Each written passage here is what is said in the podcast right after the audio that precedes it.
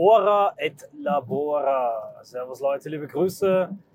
Ich fahre gerade im Regen in finsterster Nacht durch Tschechien, durch Böhmen auf einer gut ausgebauten Autobahn und begrüße euch herzlich bei einer außergewöhnlichen Audioanalyse.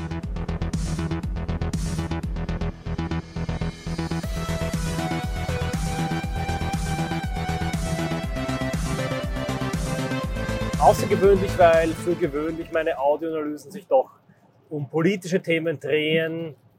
Diese soll mal nicht politisch sein, sondern es geht um Gebet, um Rituale, das Sakrale, das Profane und die Religion.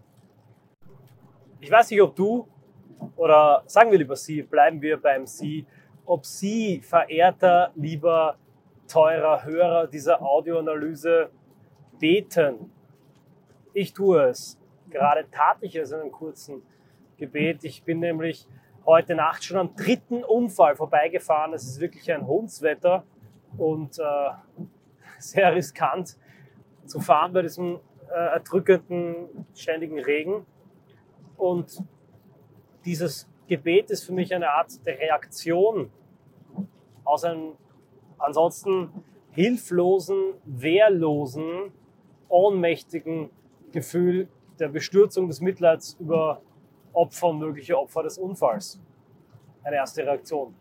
Ansonsten tue ich es ebenfalls täglich und zwar bete ich fast jeden Tag den Rosenkranz. Wenn es sich nicht ausgeht, dann nur ein Gesetzchen, aber das geht sich immer aus. Mache ich seit einigen Jahren eigentlich. Habe ich während der Deep Europe Mission angefangen. Warum tue ich das? Das hat natürlich äh, Gründe der religiösen Überzeugung des Glaubens, aber über die will ich in dieser Audioanalyse nicht sprechen. Das ist jetzt kein ähm, Podcast zur Evangelisierung.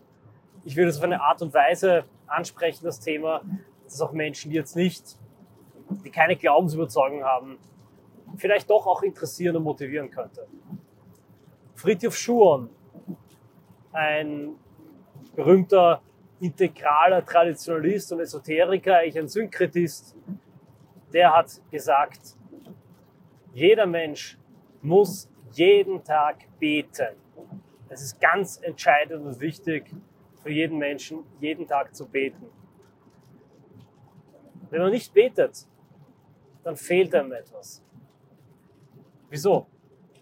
Man kann gut genährt sein, das beste Essen essen, die Paleo-Ernährung, bestes Fleisch, bestes Kühe-Joghurt, man kann Sport betreiben, man kann äh, sich früh niederlegen und früh aufstehen, äh, alle möglichen Dinge tun, um den eigenen Körper zu Höchstleistungen zu treiben. Man kann beruflich erfolgreich sein, man kann sein Leben perfekt durchtaktet und eingeteilt haben, alles optimiert haben.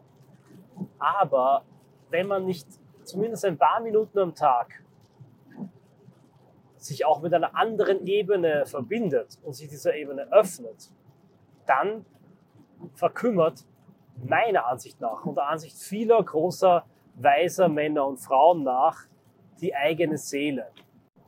Ein wichtiger Aspekt unseres Daseins, der häufig in Vergessenheit gerät. In einer materialistischen Sicht ist, wenn nur die körperlichen Bedürfnisse ausreichend gedeckt sind, also man gut isst und trinkt und genügend Geld hat, vielleicht auch genügend Spaß und Unterhaltung hat, alles perfekt geregelt und es bleibt nichts mehr zu wünschen übrig. Viele Menschen, die dieses Denken verinnerlicht haben, fallen auch in die Falle der Promiskuitivität.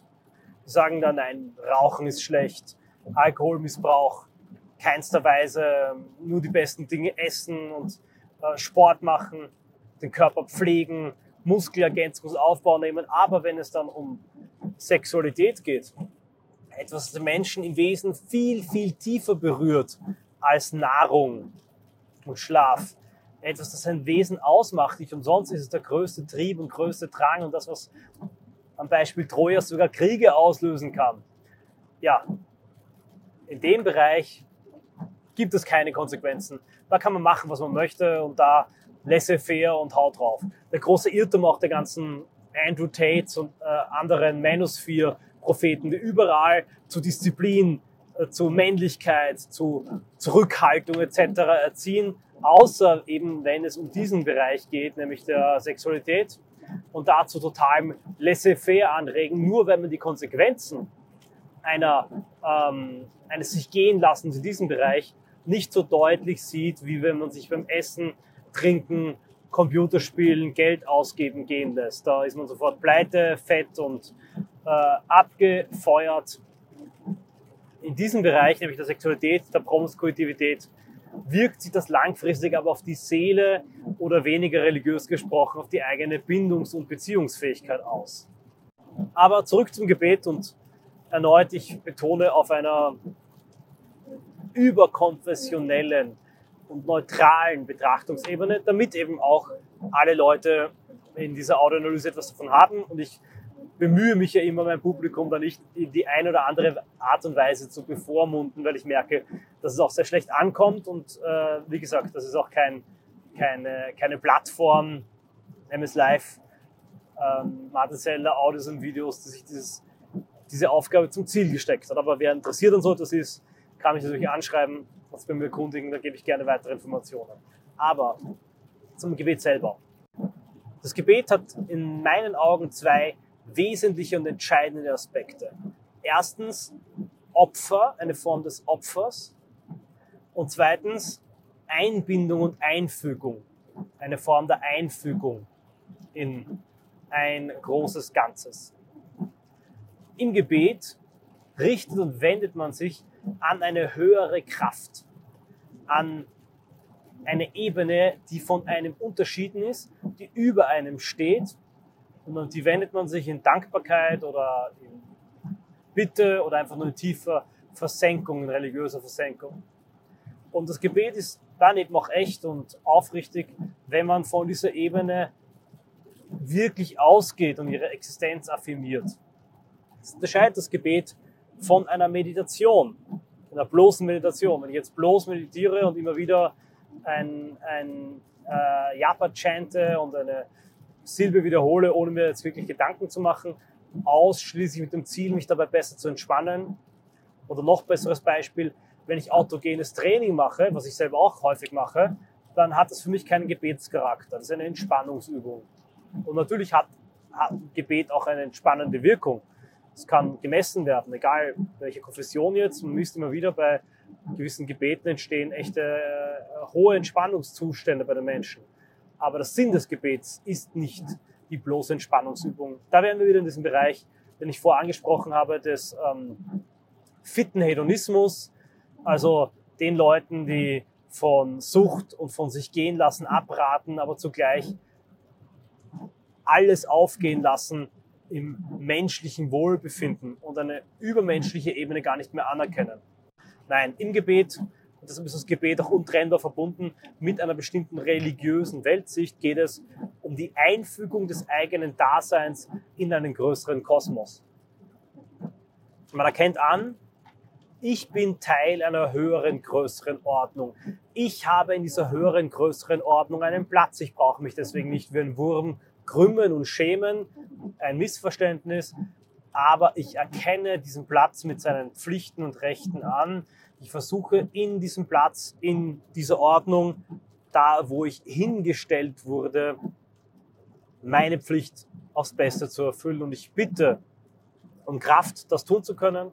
Oder ich danke dafür, dass ich das tun kann und darf und dass mir gute Dinge widerfahren sind. Oder wie Tolkien in einem schönen Zitat sagte, wir können uns nicht aussuchen, in welcher Zeit wir leben. Wir können uns nur entscheiden, wie wir uns in den Zeiten, die uns ausgewählt haben, verhalten.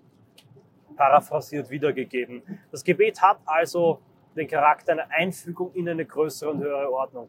Und deshalb ist es so wichtig, auch wenn es so ein kurzer Gedanke ist, weil es damit den Menschen einnordet und ihm erkenntlich macht, dass er, Heiliger das ein Geviert in einer, einem kosmischen Ordnungssystem an einer bestimmten Stelle steht, an die eine bestimmte Aufgabe hat, dass er nicht tun und lassen kann, was er möchte. Es ist also eine gute Vorbeugung gegen den ähm, ausgreifenden, ausschweifenden Subjektivismus, gegen den rasenden Individualismus, gegen die Explosion des menschlichen Willens, insbesondere in den modernen Ideologien und Antisemitikpreisungen des Liberalismus, Marxismus und in gewissen Ausformulierungen auch eines Nietzscheanischen Faschismus. Das ist mit dem Wesen eines Gebets unvereinbar. Vereinbar mit der Idee des Gebets ist dagegen ein Ethnopluralismus, die Vorstellung einer auch ethnisch, kulturell vielfältigen, pluralistischen und geordneten Welt. Wenn man sich nicht an dieser Ordnung immer wieder ausrichtet, sich diese Ordnung immer wieder bewusst macht, in auch einer gewissen Demut. Und in dem schönen Wort Demut steckt doch ein Mut darin, weil es gehört noch Mut dazu, das anzuerkennen, diese Grenze anzuerkennen. Dann läuft man Gefahr, aus den Fugen zu geraten und aus den Fugen zu laufen. Der erste Aspekt, warum ich Gebet für so wichtig halte und auch eine kleine Abgrenzung zur bloßen Meditation. Und der zweite Aspekt des Gebets es hat auch einen gewissen Opfercharakter. Das Opfer ist auch ein unglaublich interessantes und ein beeindruckendes Phänomen, das in der Kulturgeschichte bei allen Völkern und Kulturen auf die eine oder andere Art und Weise vorkommt. Ein starkes, starkes Symbol von Kleingeistern wie Theodor W. Adorno kapitalistisch in seinem Tauschhandelsdenken banalisiert und verzwergt, so hat es doch eine, wie ich finde, heroische und eine erhabene Dimension, die insbesondere auch im Katholizismus weiterlebt. Bevor ich auf das Wesen des Opfers näher eingehe, die Frage, ist ein Gebet überhaupt ein Opfer? Soll ein Gebet nicht Spaß machen? Und da muss ich dazu sagen, doch, es kostet dann jedes Mal ein bisschen Überwindung, statt sich dann ein YouTube-Video anzuschauen und einfach mal äh, gleich gemütlich schlafen zu gehen, dann zu beten. Es ist eine Form des Opfers und eine, ein Opfer von Zeit, das gebracht wird, wenn man es tut. Bei manchen Leuten mehr, bei manchen Leuten weniger, aber es ist eine Form von Opfer und eine Handlung, die an sich keinen funktionalen Nutzen hat. Ja, ein Gebet vor einer Schlacht, vor einem Kampf, das kann natürlich auch emotional erhebend sein. Und in dieser Funktion für die Gesellschaft und Gemeinschaft können auch kulturkonservative, religiöse ähm, der Religion eben einen Raum zugestehen, aber das Gebet an sich und für sich als Phänomen selber hat keine direkte Funktion und raubt einem zumindest zeitliche Ressourcen. Genauso wenig wie Fasten eine Form der Gesundheitskur sein soll, genauso wenig soll das Gebet eine Form der Psychohygiene sein, sondern es soll tatsächlich ein Opfer sein. Und gerade weil das Opfer wie eine Verschwendung, eine Vergeudung von Zeit im Fall von tatsächlichen äh, Opfern der Vorzeit, eine Vergeudung von Nahrungsmitteln und von Ressourcen wirkt, gerade das macht seine Kraft und seine Stärke aus. Es entzieht sich der funktionalen Ebene und es entzieht sich dem kausalen Denken, ich tue dies, damit genau jenes passiert. Ich ordne alles einem Kalkül, also einer Kalkulation unter. Übrigens krass, der vierte Unfall, der jetzt wieder zu einem Stau irgendwo rund um Prag führt, das habe ich echt noch nie erlebt bei einer Autofahrt. Auch das etwas, darauf komme ich am Schluss nochmal zu sprechen, äh, worin man eben mit einem Gebet reagieren kann. Das Opfer hat aus meiner Sicht heraus also weniger einen banalen Do ut des Gedanken, ich gebe, damit du gibst, wie das äh, in der Dialektik der Aufklärung auf eine gewisse Art und Weise hineininterpretiert wird. Also ich gebe den Göttern was und dann geben sie mir zurück. Ja, in gewissen profanisierten Formen dachte man und handelte vielleicht so, aber wie sicher ist es denn, wenn man betet oder damals was geopfert hat, dass man wirklich das bekommt, was man möchte? Nein, viel sinnvoller wäre es die Zeit, die man mit Kirchgängen und Gebeten, Wallfahrten und allen religiösen Gedanken für den Bau von Kirchtürmen, Klöstern, Altären, wenn man all diese Ressourcen immer vergeudet hat, dafür in Krankenhäuser, Universitäten, in Sportprogramme, in ähm, Armenküchen etc. stecken würde, denn all das ist doch eine bloße Vergeudung von Ressourcen. So ätzt der moderne Mensch und versteht dabei nicht die große Bedeutung Zeit Energie, Ressourcen zu opfern, zur höheren Ehre Gottes, nicht verstehend nämlich, dass durch dieses Opfer der Mensch indirekt sich selber auch erhebt. Weil nur in diesem Streben nach oben, in diesem Streben nach Transzendenz und Göttlichkeit, nach einer wirklich höheren Ebene und nicht einem Superman, also einem ähm, hypermenschlichen Mensch, das menschliche Dasein wirklich Sinn findet.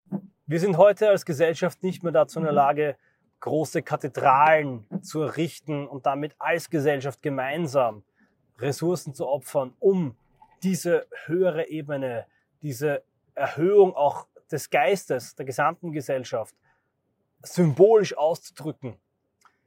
Aber jeder einzelne von uns kann solche kleinen Kathedralengebäude errichten, indem er selber Opfer bringt, eben in Form von solchen temporalen Opfern, diese Gebete darstellen können. Mir ist klar, dass das Ganze vielleicht keiner religiösen Dogmatik entspricht, aber diese beiden Aspekte, Opfer und Einordnung in eine größere Ordnung, sind für mich entscheidende Aspekte, warum Gebet ebenfalls zu einem erfüllten Tag und erfüllten Leben dazugehört. Vor allem aber hilft es mir auch, und gerade als geopolitischen Realisten, als machtpolitischen Teilzeit Machiavelli, auch eine menschliche, humane Ebene nicht zu verlieren, nicht zu negieren und nicht zu leugnen, wie eben in diesem Fall, wenn ich an einem Autounfall vorbeifahre, wenn ich an die Opfer im Gazastreifen oder jenseits des Gazastreifens bei israelischen Zivilisten in der Ukraine auf beiden Seiten denke. Die falsche Haltung ist in feministisch-moralistischer Außenpolitik, überall die richtige Seite zu suchen, zu intervenieren, die Welt zu heilen, Tikkun Olam, ein Weltparadies, ein Weltfriedensstaat errichten zu wollen. Damit schafft man in der Regel nur größeres Unheil. In Fällen von persönlicher oder auch geopolitischer Tragik, und das ist kein Widerspruch zu einem geopolitischen Realismus, zu einer klaren Verteidigung, Vertretung der eigenen Interessen, bleibt in vielen Fällen, zumindest für mich, nur das stille Gebet. Und das ist nicht nichts. Vielleicht ist es sogar alles.